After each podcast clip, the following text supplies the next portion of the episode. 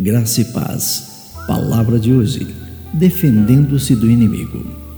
Os que edificavam o muro e os que traziam as cargas e os que carregavam, cada um com uma mão fazia a obra e na outra tinham as armas. E os edificadores, cada um trazia a sua espada cingida aos lombos e edificavam, e o que tocava a trombeta estava junto comigo. Neemias capítulo 4, versos 17 e 18. Olha, deixe-me te dizer uma coisa: fazer a vontade de Deus nem sempre nos deixa imune de ataques do inimigo. Aliás, o inimigo sempre vai querer nos atacar e nos destruir para nos impedir de fazer a vontade de Deus. Deixe-me contar uma história. Os trabalhadores israelitas, supervisionados por Neemias, reconstruíram um muro ao redor de Jerusalém. Quase na metade, porém, descobriram que os seus inimigos conspiravam para atacar Jerusalém. Essa notícia desmotivou os trabalhadores já exaustos. Neemias tinha de fazer algo.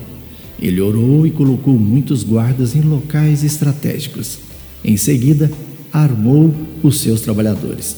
Isso mesmo, colocou armas em suas mãos. Os carregadores, cada um com uma das mãos fazia a obra e com a outra seguravam a arma. Foi o que nós dissemos no nosso versículo em destaque. Nós que estamos construindo o reino de Deus, nós precisamos nos armar contra o ataque do nosso inimigo espiritual, Satanás. A nossa proteção é a espada do Espírito, a palavra de Deus. Memorizá-la e meditar sobre ela nos capacita a ficarmos firmes contra as ciladas do diabo. Se pensamos que trabalhar para Deus não importa, Devemos voltar-nos à promessa de que o que fazemos para Jesus durará eternamente.